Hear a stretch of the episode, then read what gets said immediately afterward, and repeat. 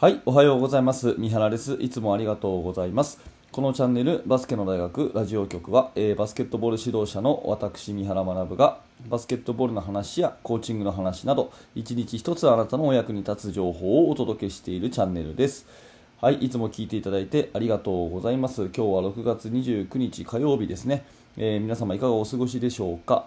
私の住んでいる地域では今日は一日雨という予報でですね、えーなんか久しぶりだな、一日雨ってっていう感じですね、えー降ったり止んだりっていうのが多かった日に、まあちょっと今日はね、雨なので、それなりに楽しんで過ごしていこうかなというふうに思っております。はい、で今日のテーマは何かというとですね、NBA フェニックス・サンズに見るバスケの魅力ということで、えー結論から言うとですね、今も昔もバスケの良さって変わらないよねっていうような、えーところです。バスケの良さっていうか、まあ、戦術面も含めてね、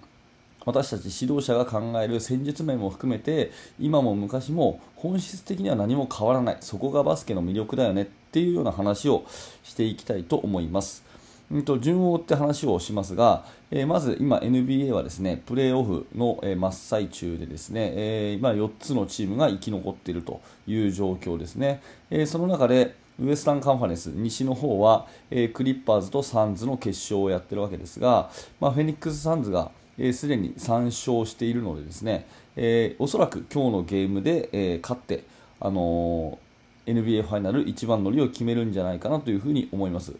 で、えー現在の、まあフェニックス・サンズの中心はですね2人のガード、えークリス・ポールとデビン・ブッカーっていう2人ですね、えー特にデビン・ブッカーはここ最近本当にすごい活躍で、えーもうほっとくと40点でも50点でも取っちゃうようなそういうスーパーガードですね。うんでえーまあ、このフェニックス・サンズがですねもしファイナルに出たとすると実は1993年以来ということで、えー1993年というと本当にもう大昔なんですが私がね、えー中学1年生でですね NBA をちょうど好きになりたてみたいな年なんですっごい覚えてるんですよ。うん、でその当時はですね、えーまあ、聞いたことある人がいるかもしれませんがパワーフォワードにチャールズ・バークレーっていうね、えーその年に MVP を取ったスーパースターがいてで、えーガードはケビン・ジョンソンっていうね、えー今でいう、まあそうだな、ブッカーとクリス・ポールの両方できるみたいなそういう選手がいてですね、えーでシューターにダン・マーリーっていうスリーポイントシューターがいたりとかして非常に魅力的なチームで、うん、サンズは私は好きでしたね。で、まあ、あのマイケル・ジョーダンがいたんで、えーシカゴ・ブルーズには勝てず優勝はできなかったんですが、まあ、それ以来のフェニックス・サンズのファイナルということで、えーまあ、感慨深いものがあるなというふうに思っています。30年前の話だからね、もうね。うん。っていうふうに考えたときにじゃあ今のバスケットとですね昔のバスケットと見比べてどのぐらい変わったかっていうとですね私はねいい面は何にも変わってない気がするんですね、うん、相変わらずやっぱりその、え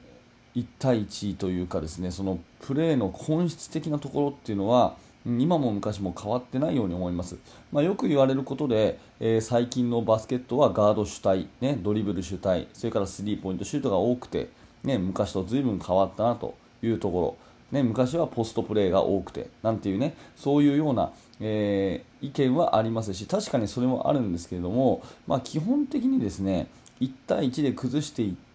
えそこでディフェンスを引きつけてノーマークを作るっていうバスケット自体は何にも変わってない気がします。うん。あの昔のね1993年のフェニックス・サンズの動画も多分今の時代 YouTube で簡単に見ることができると思うんですが、えーチャールズ・バークレーがローポストでパワープレーをする。でそのまま、えー得点を決めるかまたはダブルチームが来たらシューターにさばいてダン・マーリーがスリーポイントを打つ、うん、これ全く今と一緒ですよね、えデビン・ブッカーがドライブしていく。クリス・ポールがドライブしていく、うん、でそして、えー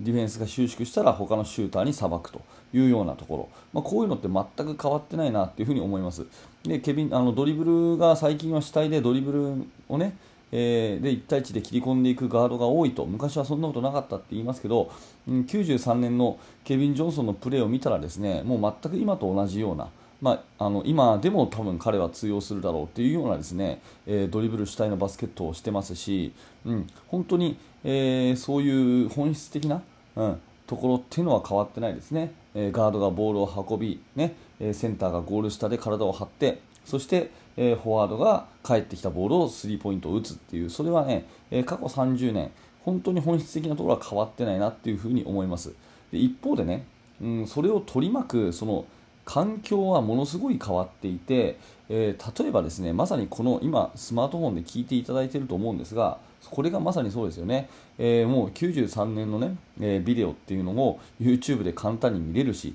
で私みたいなね一一般人の、ね、意見っていうのはこう世の中に発信するようなこともできる、ね、でフェニックス・サンズの試合が、ね、今日行われればですね、えー、もちろんアメリカで行われるわけですが、まあ、日本でもね、うん、有料課金をすればライブ中継で見ることもできるし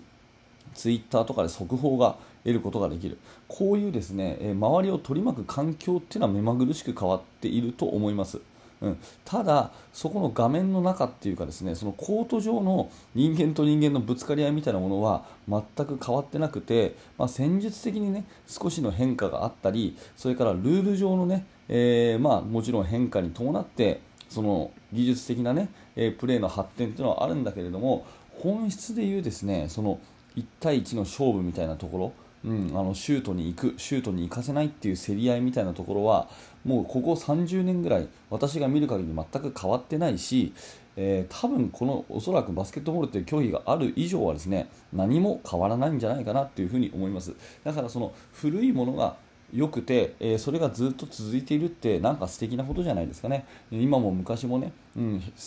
きっとね、えー、この1993年のフェニックス・サンズの試合を見ればですね今の私たちのえ教えてる子どもたち中学生高校生にも参考になることがいっぱいあると思うんですよね。でも多分そのスポーツ以外の他のことって30年前のものがうん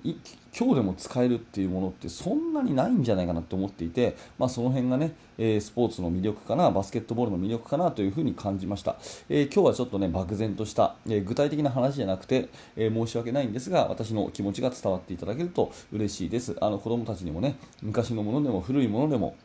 えどんどん見せて話をしていいものはいいと伝えてあげたいなというふうに思ったということになります。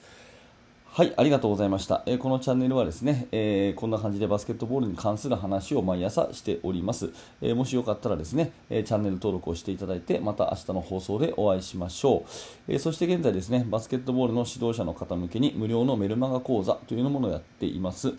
こちら登録していただきますと、えバスケットボールのチーム作りについていろいろな情報をあなたのメールにお届けします。最初の1つ目で無料の特典教材もプレゼントしてますので、えー、ぜひこの機会にプレゼントをお受け取りください。この動画の、ね、説明欄のところにリンクが貼ってありますので、えー、ぜひ覗いてみてください。昨日だけで20件ぐらいのね、えー、登録がありまして、えー、本当にありがたいと思っております。はいでは本日もありがとうございました。三原学でした。それではまた。